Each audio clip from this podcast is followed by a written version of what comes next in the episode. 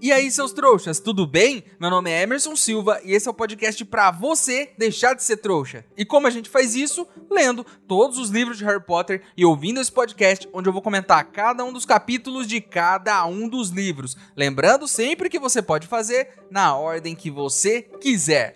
Hoje vamos comentar o capítulo 24 de A Ordem da Fênix, oclumência. Mas antes, no último episódio do podcast, no bloco final, eu fiz uma pergunta para vocês. E eu perguntei: qual item trouxa do seu dia a dia poderia receber uma ajudinha mágica para funcionar melhor? A Angélica Rocha respondeu: eu gostaria de um colchão que fizesse massagem no corpo, conforme o que eu pedisse. Meu sonho de consumo é aqueles colchões que fazem vários tipos de massagem, muito caro para uma trouxa como eu sabe que eu também gostaria de ter um desses e realmente é muito caro. Mas o meu sonho na real é aquela poltrona de massagem, aquelas que tem shopping inclusive para você testar. Tanto que quando eu vou no shopping e tem uma cadeira daquelas que funcionam ali por uns 5 reais que você coloca, eu sento e uso no meio do corredor do shopping. A única parte estranha é ficar em um corredor onde estão passando 500 pessoas diferentes que eu nem conheço, enquanto estou recebendo uma massagem relaxante. É uma situação meio esquisita. Mas o que não é esquisito nessa vida, não é?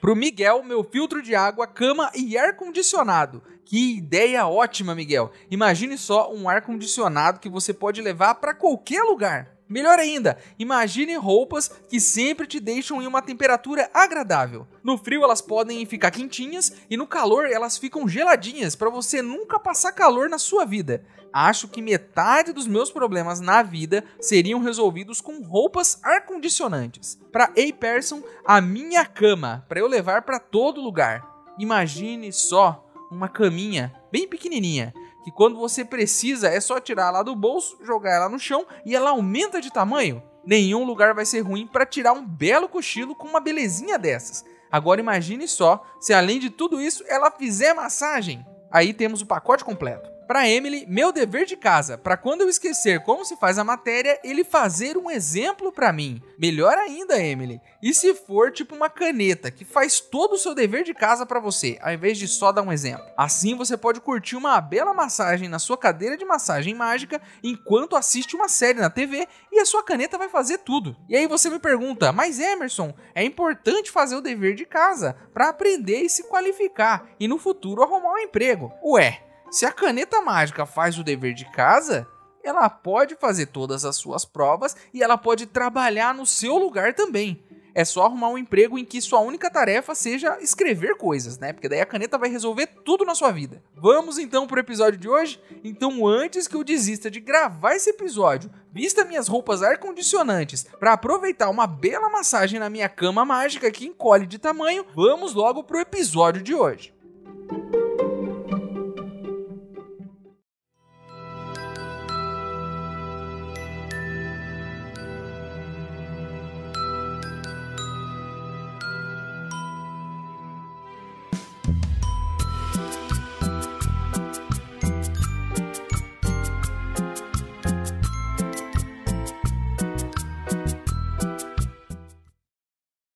Pessoal, recebi uma carta de um tal de Mundungo Fletcher, dizendo que pode levar todos os ouvintes do podcast para fazer uma visitinha na sede da Ordem da Fênix. Eu estou organizando uma excursão para levar todos os ouvintes até lá. Se você quiser ajudar, o link para apoiar está aqui na descrição do episódio. Lembrando que se você não puder ou não quiser, não tem problema. O mais importante é você continuar aqui com a gente, ouvindo o podcast para deixar de ser trouxa.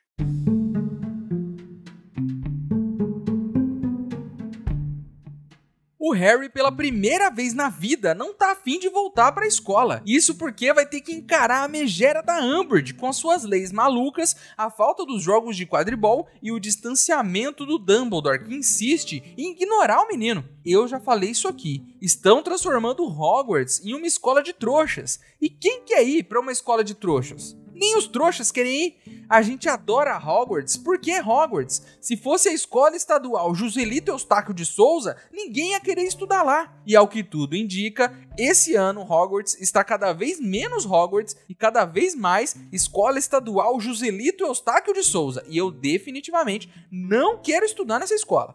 Enfim, um belo dia nosso querido Harry recebeu uma visita. E olha só de quem que é, hein? Do professor Snape, que vai até a Ordem da Fênix pedir para falar com o menino Harry, para conversar com ele. Claro que o Harry não entende nada, mas vai até a sala de jantar para falar com o ceboso, né? É tipo, sei lá, você tá em casa tranquilo e de repente alguém te chama e diz: Viu, o seu patrão tá aqui, quer conversar com você. Vocês acham que vai sair alguma coisa boa daí? Ou ele vai te demitir, ou pior ainda, vai te dar mais trabalho para fazer. O Harry então desce até a mesa da cozinha e estão lá o Snape e o Sirius, né? Cada um de um lado da mesa se olhando com cara feia, com aquela tensão no ar que dá para sentir de longe. E essa coisa toda aqui vai de zero assim bem rápido, vocês vão ver. Mas a conversa começa com o Snape dizendo que foi ali porque o Dumbledore pediu para ele ir. E que o Dumbledore quer que o Harry estude oclumência, que é uma arte que ensina a dominar a própria mente contra as invasões externas. É claro que é pro menino Harry não ter mais a sua jovem cabecinha dominada pelo cabeça de ovo. Mas com o Snape, aulas com o Snape, mais ninguém poderia ensinar isso? Cadê o Quirrell? Cadê o Lockhart? Cadê o Bartol Crouch fantasiado de Moody, querendo colocar o nome dele no cálice de fogo? Qualquer um desses poderia ser melhor que o Snape. Seriam melhores opções, não seriam? Para aulas particulares? Eu acho que seria. O Snape é a pior opção de todas. Mas o Snape diz que vai ser ele mesmo e que não tem choro. Aí o Snape pede pro Harry não contar nada para ninguém, que vai ser um segredinho deles. Que se alguém desconfiar, é para ele dizer que tá tendo aulas de reforço de poções. E que ninguém vai duvidar disso, já que ele é muito burro em poções e realmente precisa de reforço. Vamos então para nossa pequena treta do dia. Desde que o Harry chegou ali na cozinha, como eu disse para vocês, o ar tá mais pesado. Não sei se foi um pum que alguém soltou, né? Ou se é a tensão que tá rolando ali. E aí, enquanto o Snape tá falando das aulas de oclumência, o Sirius fica nessa, né? De ser a figura paterna do Harry, de proteger ele. O, o Sirius quer assumir esse papel. Então ele fica enfrentando o Snape, né? Encarando o Snape, dizendo que ele não vai fazer nada de ruim pro Harry. Se não tinha uma outra opção, ele fica, né, confrontando o professor.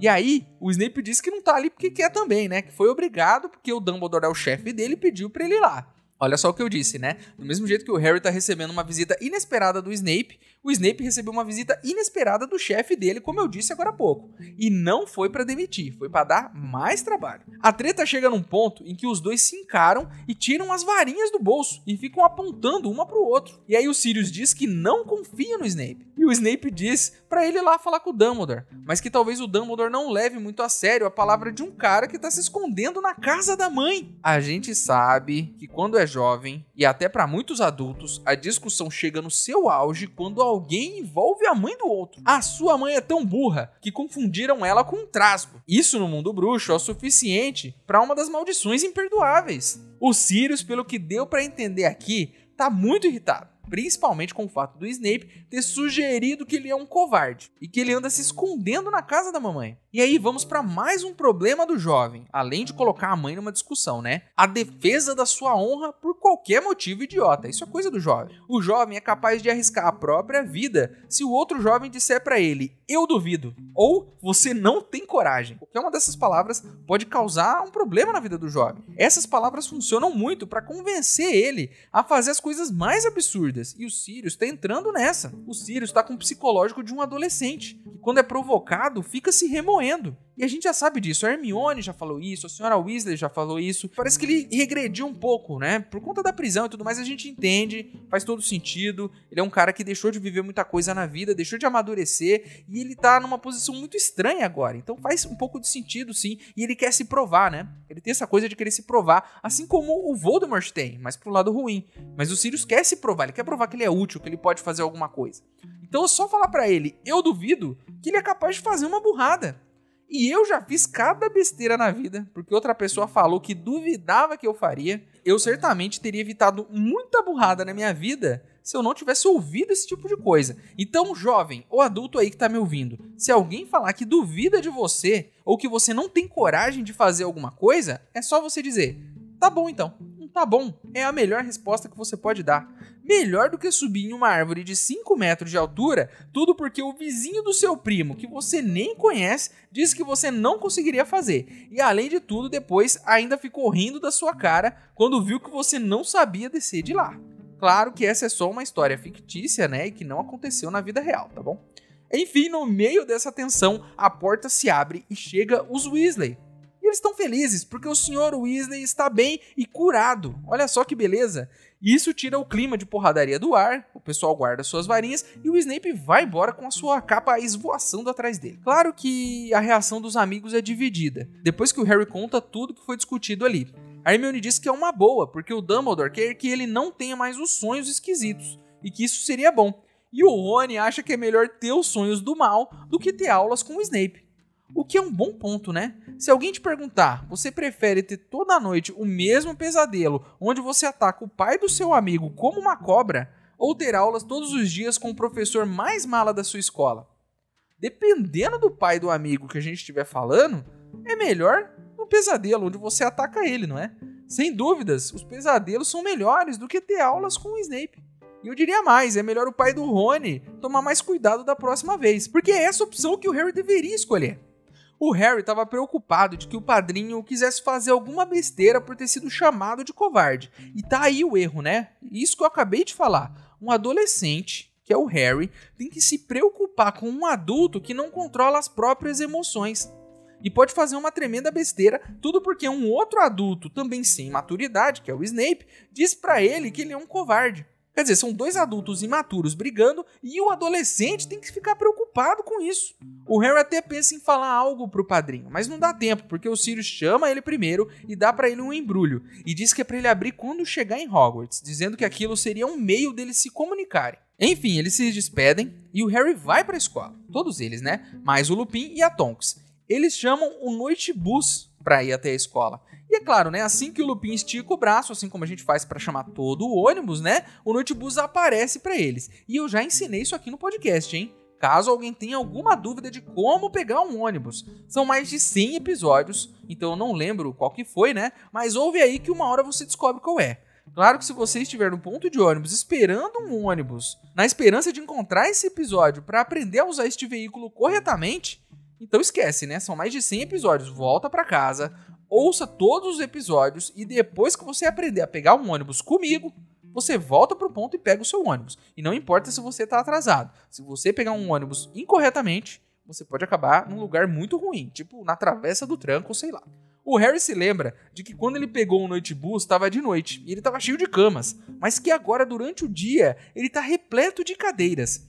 Não é aquele banco que você está imaginando aqui. São cadeiras aleatórias, espalhadas por um ônibus que está em movimento. Nenhuma delas está presa no chão, nem com parafuso, nem com magia, nem com nada.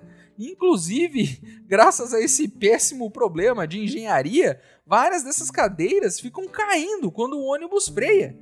Inclusive, até as compras de alguém tá rolando no chão ali, porque o Ernesto, né? Você sabe como é que ele é. Ele freia do nada e todo mundo é jogado para frente. Eles pagam então a passagem e o ônibus vai, né? E o caminho é uma maluquice. Porque o noite bus não é para qualquer um. Ele faz curva fechada, ele acelera de forma brusca, e uma viagem que poderia ser muito mais tranquila acaba sendo um desafio. É que nem o ônibus que eu pegava na minha cidade, né? Que era assim também. Você entrava e não sabia como ia sair, porque tinha cada motorista maluco, pior que o Ernesto, inclusive. A viagem é tão doida que o Rony cai pelo menos umas seis vezes no chão a cada curva ou freada que o ônibus dá. E depois disso, ele diz inclusive que nunca mais quer andar naquilo.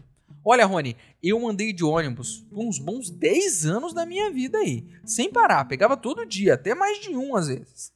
E eu tenho uma coisa para te dizer: é bem mais fácil quando as cadeiras estão presas no chão.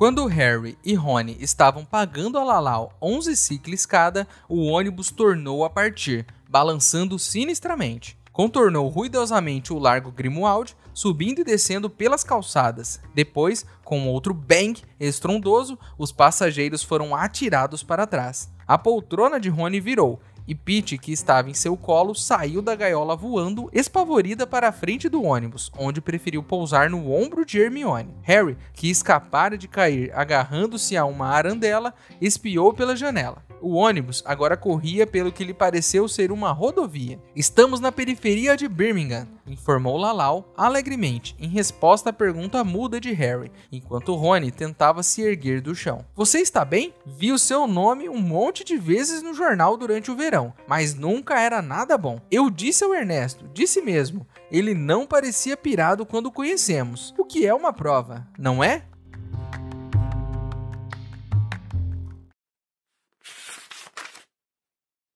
Ei, seu trouxa, se você está curtindo o podcast, não se esqueça de deixar uma avaliação na ferramenta que você estiver ouvindo, caso ela tenha esse recurso, é claro. Assim o programa ganha uma moral e chega ainda mais trouxas como você.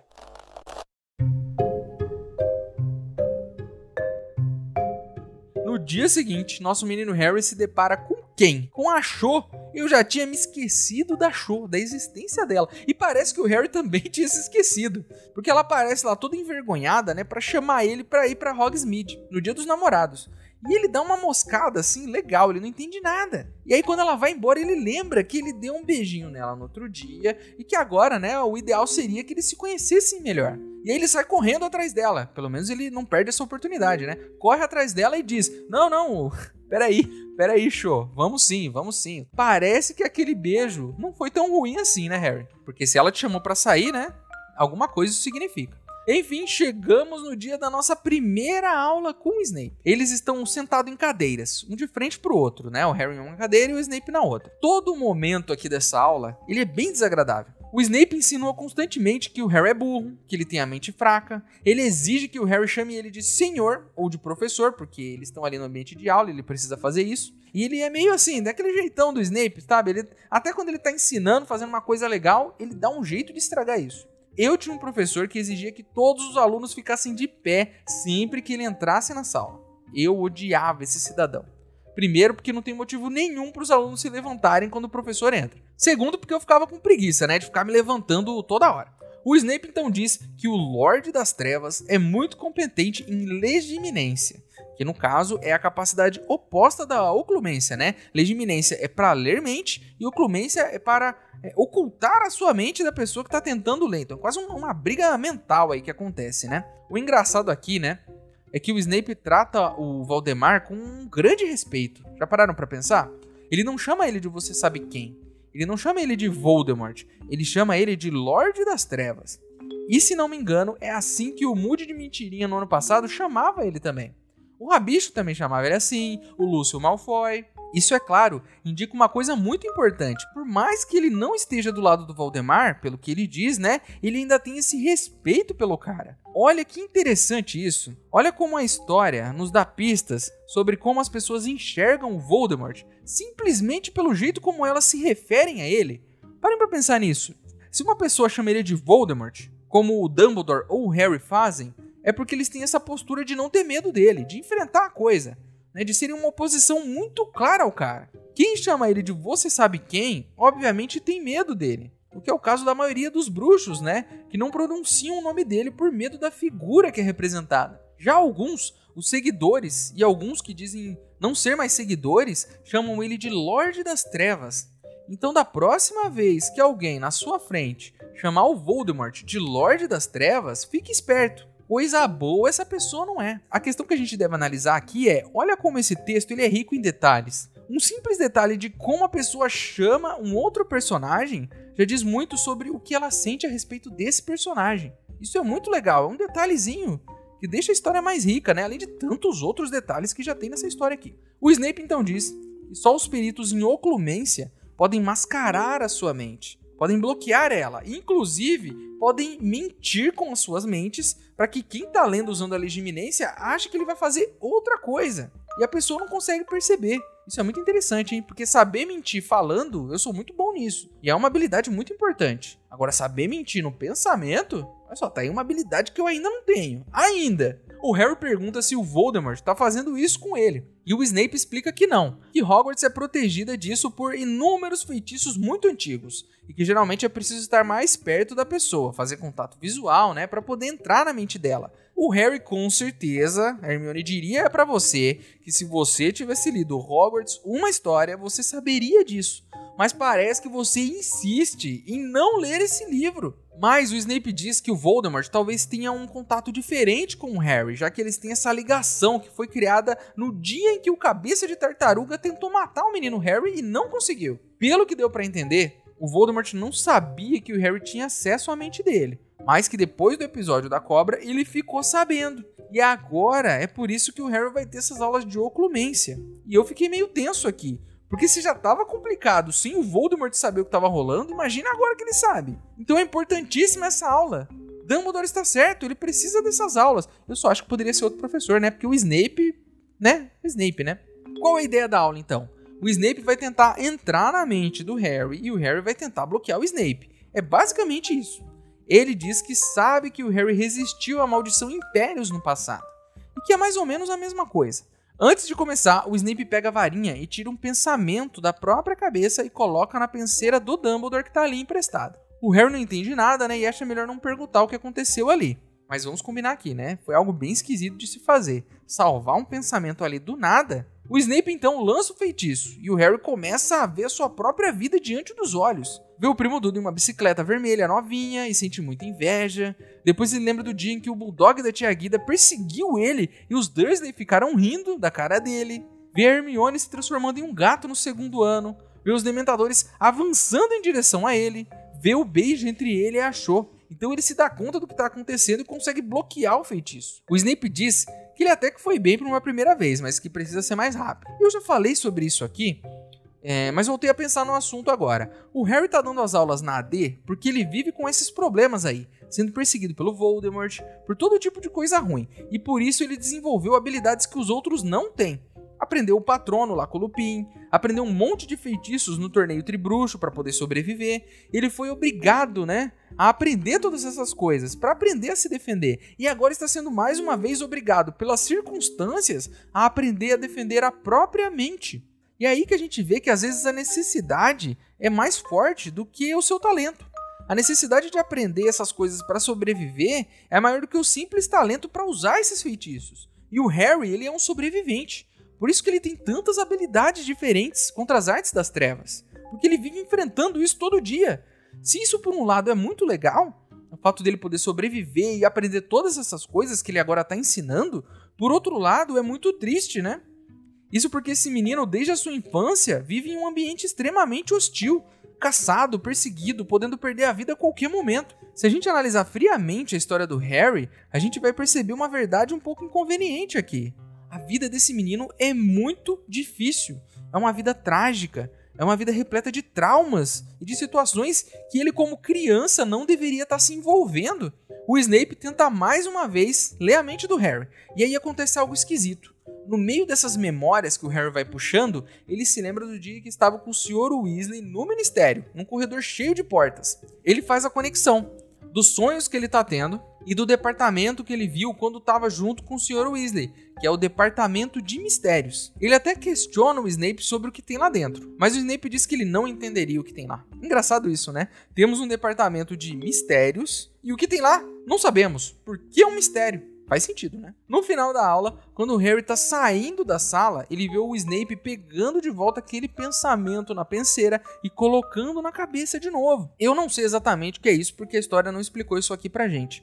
Mas sabe o que, que parece aqui? Parece que ele tirou um pensamento que ele não quer que seja exposto pro Harry, caso o feitiço vire contra o feiticeiro, literalmente. Mas aí eu tô começando a achar que eu não entendi direito como a penseira funciona. Eu quero a ajuda de vocês aqui. Eu quero saber o que, que vocês achavam que a penseira era.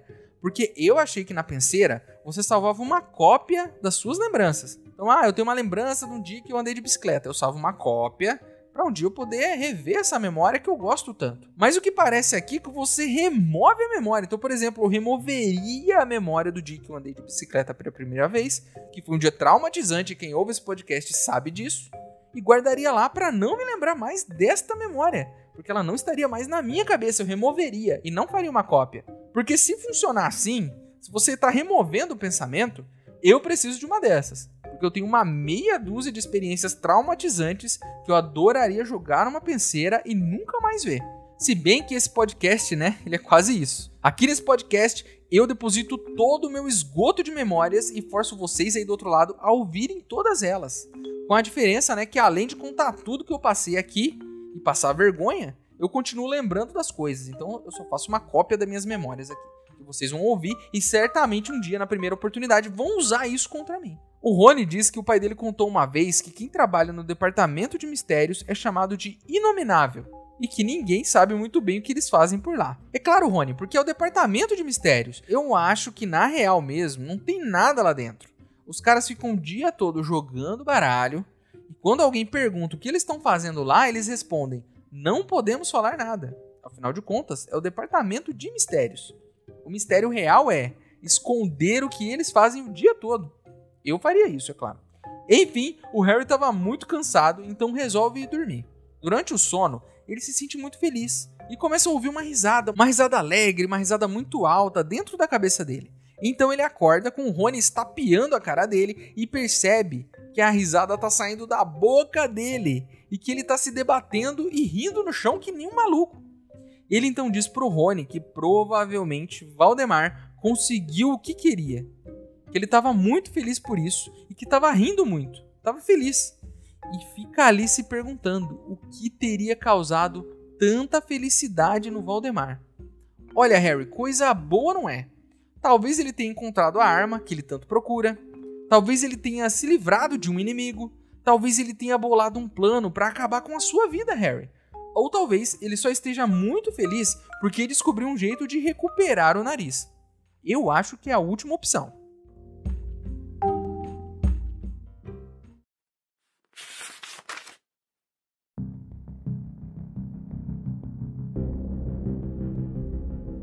Legiminens. Snape atacara antes de Harry se aprontar antes mesmo que tivesse começado a recorrer a qualquer força para resistir. Tinha 5 anos e observava a Duda andar na nova bicicleta vermelha, e seu peito explodia de inveja. Tinha 9 anos e Estripador, o Bulldog, acuava-o em uma árvore, e os Dursley riam muito embaixo, no jardim. Estava sentado e tinha na cabeça o chapéu seletor, que lhe dizia que poderia ter êxito na Sonserina. Hermione estava deitada na ala hospitalar, o rosto coberto por grossos pelos negros. Cem dementadores avançaram contra ele, à margem do lago escuro. Xoxeng se aproximava dele embaixo do ramo de visgo. Não, disse uma voz na cabeça de Harry quando a lembrança de Cho se tornou mais nítida. Você não está assistindo isso. É uma lembrança íntima. Sentiu uma dor aguda no joelho.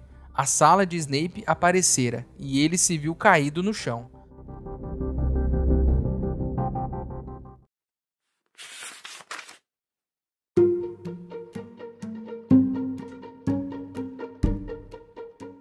Então é isso, meus queridos. Terminamos mais um capítulo de Harry Potter e a Ordem da Fênix. A capa do episódio de hoje é da edição japonesa. Agora você pode virar um apoiador do podcast. O link tá aqui na descrição do episódio. Mas se você não puder ou não quiser, não tem problema. O mais importante é você continuar aqui com a gente, ouvindo cada um dos episódios para deixar de ser um trouxa. E chegou a hora onde eu, o maior trouxa de todos, pergunto para vocês, os outros trouxas, se você pudesse ter aulas particulares com qualquer professor de Hogwarts, qual deles você escolheria?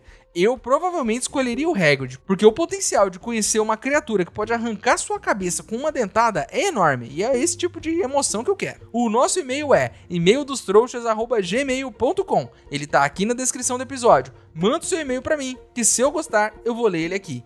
Você também pode falar comigo pelas minhas redes sociais. Meus usuários estão aqui na descrição do episódio também. Então é isso. Estou ansioso para saber o que Voldemort conseguiu e se ele aparecer com um narizinho no próximo episódio, a gente vai saber. Então é isso. Espero vocês no próximo episódio. Meu nome é Emerson Silva e esse é o podcast para você deixar de ser trouxa. Tchau.